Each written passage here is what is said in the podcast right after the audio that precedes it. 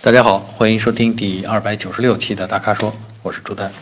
呃，今天呢，这个我还是挑了五个问题，然后呢，主要的还是选车的话题啊。咱们从第一个啊问题开始啊，我们的粉丝叫严成武，他在问，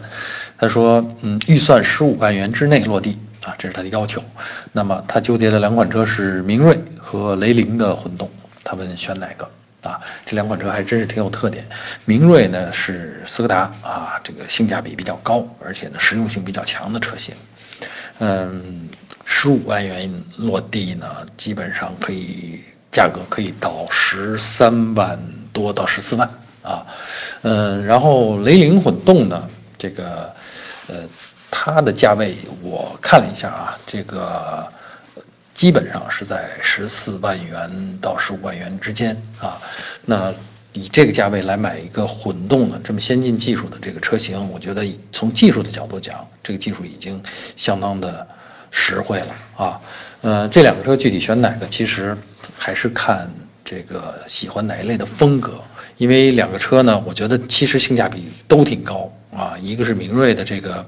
整体的性能，还有这个实用性，啊，它的价格如果这十四万的话，已经可以买到很高的配置，而且是一点四 T 发动机了啊。而雷凌混动呢，刚才咱们说了，那么嗯，这个全球首屈一指的这个混动技术，价格做到十四万元，这个相当的让人心动啊。所以我觉得，首先这两款车它选的，我得给它点赞。那么具体选哪个呢？我是觉得这事儿看。哪种驾驶风格？那如果喜欢开车啊，需要经常跑跑长途、跑跑远道，呃，或者经常装东西的话，那明锐其实是上选。为什么呢？因为首先实用性上，它有一个这种掀背式的行李箱盖啊，就是你打开以后，这个装载物品非常方便，灵活性很高，而且后排的座椅是可以放倒的。啊，这个在混动车型上这就不现实了啊，就就做不到这一点了。所以从装载能力上讲，这个明锐是胜出的啊。另外从这个呃长途行驶，咱们说在特别是在高速公路上啊，快速行驶的时候，呃，德系的底盘的这种 稳定性、这种吸震的表现，其实要优于呃日系啊。呃，但是如果这是在城里频繁的走走停停。啊，其实德系的这个底盘优势发挥的不明显啊，相反倒是日系的这种轻巧安静，啊，可能让人觉得更受用啊，而且混动车型特别，就我觉得最适合走走停停啊，频繁的起步和停车哈，这样的省油效果特别明显，啊，所以呢，就看这个用途啊，从还有呢就是看自己喜欢的配置啊，因为我看了一下，在同样花这个钱。啊，那你明锐上得到的配置已经可以比雷凌上面高一大截了啊！基本上，呃，雷凌上你得不到的配置，花这个同样的钱在明锐上就全都能得到了。呃，所以呢，这个也是看个人的喜好啊，你有没有特别偏爱的某种配置啊？呃，还有就是这个好像有什么天窗大小的问题啦啊？这个大家自己去权衡就是了啊。总之，我觉得。要是我的话，就像我刚才说的，如果是喜欢开车，每年驾驶的里程比较长啊，说跑远道比较多，你选明锐啊一点四 T 的这个明锐应该不会后悔啊，因为雷凌混动呢，跑起长途来说，混动车的油耗其实就就油耗优势就表现不出来了啊，所以呢，这个你看就是看用途了啊，所以我希望这个建议能帮到你啊。好，第二个问题啊，第二个问题回答我们的粉丝叫光明使者啊，他的问题是长安 CS 七五这车怎么样？呃，CS 七五我记得比较热门的时候应该是在三年以前了吧？啊，那个时候，呃，它的设计啊，首先它设计很很让人很动心啊，这个有国际范儿，然后呢确实挺帅的啊，然后车的性价比还挺高，应该是当时是只有手动挡的这种版本。然后价格应该是十二万左右吧，啊，就但整个的车的配置还有开起来的感觉，让人觉得嗯比较超出预期，比较出乎意料的好啊，所以当时就火了一阵儿啊。当然现在今天我们看这这上面又这个车型上又出现了自动挡啊，我查了一下是六档手自一体六 AT 啊，液冷活气的这种自动变速箱，而且现在有了一点五 T 发动机。啊，呃，两驱车型好像主要是一点五 T，四驱车型呢是有这个一点八 T，但是我觉得买这类车其实没必要去上四驱啊，四驱日常用着还还比较费油啊，但是你真的去越野呢，这种车型其实又没法去 PK 那种专业的越野车啊，所以呢，不要还还往往容易因为有四驱给你。自己这种忽悠你，最后困于险境啊！所以我我其实不建议大家这类车型上去选四驱啊。反过来说，CS 七五啊，这个车，呃，我觉得它整个的，因为我们前同事有这车，而且开了很长时间，嗯，这个开感觉不错啊，这个确确实是这个方方面面感觉都不错。所以呢，我是觉得，那 1.5T 的这个两驱版，呃，自动挡。可以买，而且价格不贵，我看了一下，十三万左右吧。啊，你想想，十三万左右这么一个 1.5T 的动力，好像是一百七十马力的，啊，然后这个车的长度好像四米六还多啊，轴距大概是两米七，呃，这也很有意思，因为这个尺寸其实介于紧凑级跟中级之间啊。对于很多人来说，你要想一辆车有一个比较合适的车啊，都兼顾到的话，哎，这是一个相对合适的尺寸。啊，小一点呢，可能，可能大家又觉得哦，我这个要将就啊，或者大一点呢，又一下这车价可能就贵上去了啊，所以呢，这个长安 CS 七五这个车呢，这个定位，这个尺寸的定位也比较合适，也比也比较受欢迎啊，嗯，所以我本来还想说啊，可以看看这个哈弗 H 六啊，但是我比完了，我觉得，长安 CS 七五其实可能还是比哈弗 H 六更可信一点啊，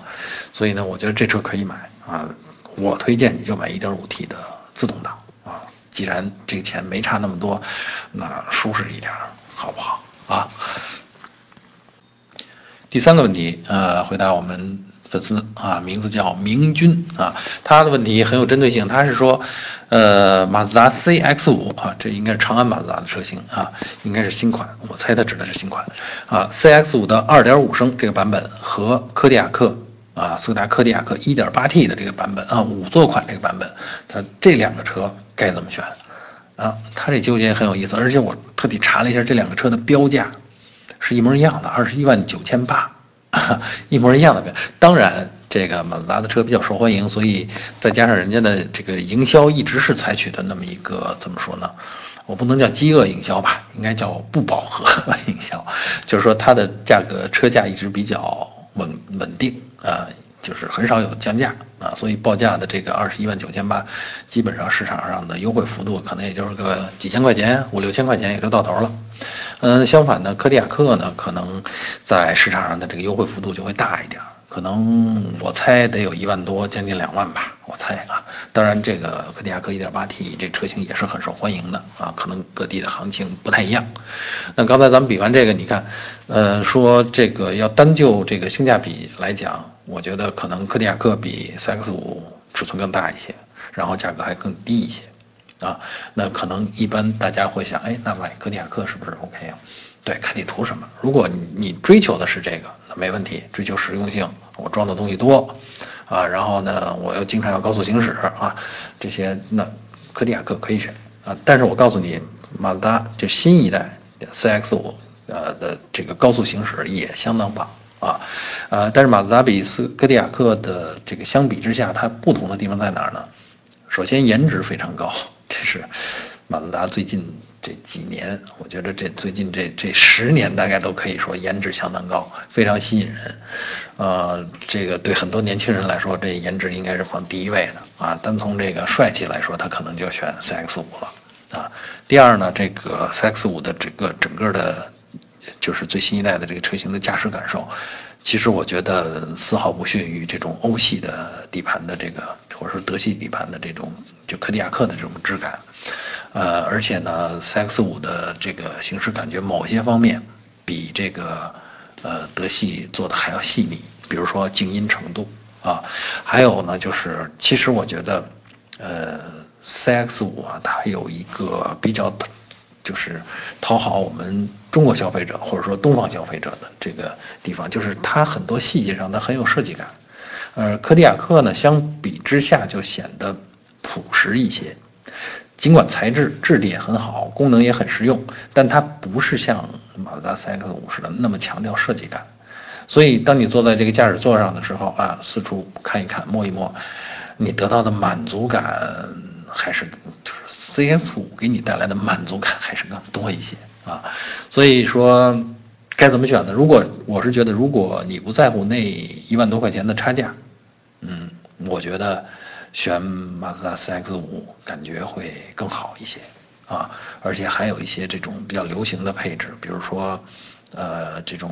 并线辅助就是盲区监测，比如说这个还有这个抬头显示啊，这个这些都是很吸引人的配置。这个在柯迪亚克上边 1.8T 的这个五座款上，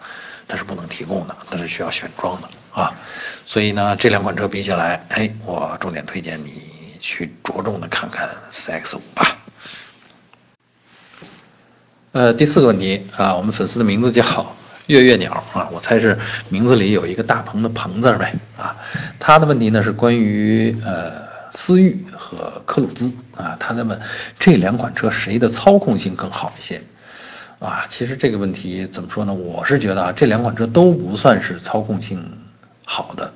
或者说走操控路线的那类车型啊。尽管思域其实外观设计的动感，然后驾驶感觉也比较刺激。但是仍然，呃，算不上说是走操控路线的车啊。但具体这两款车放在一起比的话，我觉得还是思域强一点吧。从在操控方面啊，当然底盘表现和就是测试成绩是一回事儿，更重要的，我觉得更重要的啊，就是给你的体验和和和这种心理暗示，就思域的这种驾驶呃驾驭感、驾驶感，比科鲁兹更强一些。啊，所以呢，这个你开思域的时候呢，这种整个的这种氛围，啊，包括发动机的声音啊，啊，这个这个方向盘的这种呃回馈啊什么的，这些感觉其实是要强过科鲁兹的啊。所以从这个角度上讲，那那思域应该 是你的选择，好吧？呃，第五个问题啊。也是最后一个问题啊，我们粉丝张震他在问的一个事儿呢，我还去查了查，是这么回事。他问的是，机油透气壶能减少积碳吗？有副作用吗？能装吗？我还特地去查了查这个机油透气壶是什么，因为我们当年学专业课的时候，好像这个发动机构造哈，汽车原理上真的没有这么个名词。然后我就上网查了查啊，这原来是在汽车改装领域里边最近兴起的一个小配件啊。它什么作用呢？它是连在这个叫曲轴箱通风系统上啊，然后呢，把据说能够把曲轴箱排出的一些油气，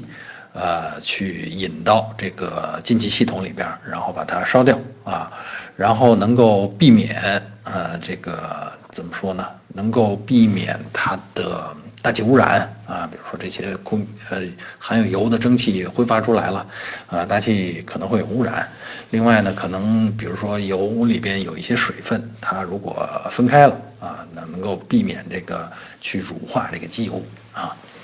但是严格说来啊，我觉得这个东西怎么说呢？嗯，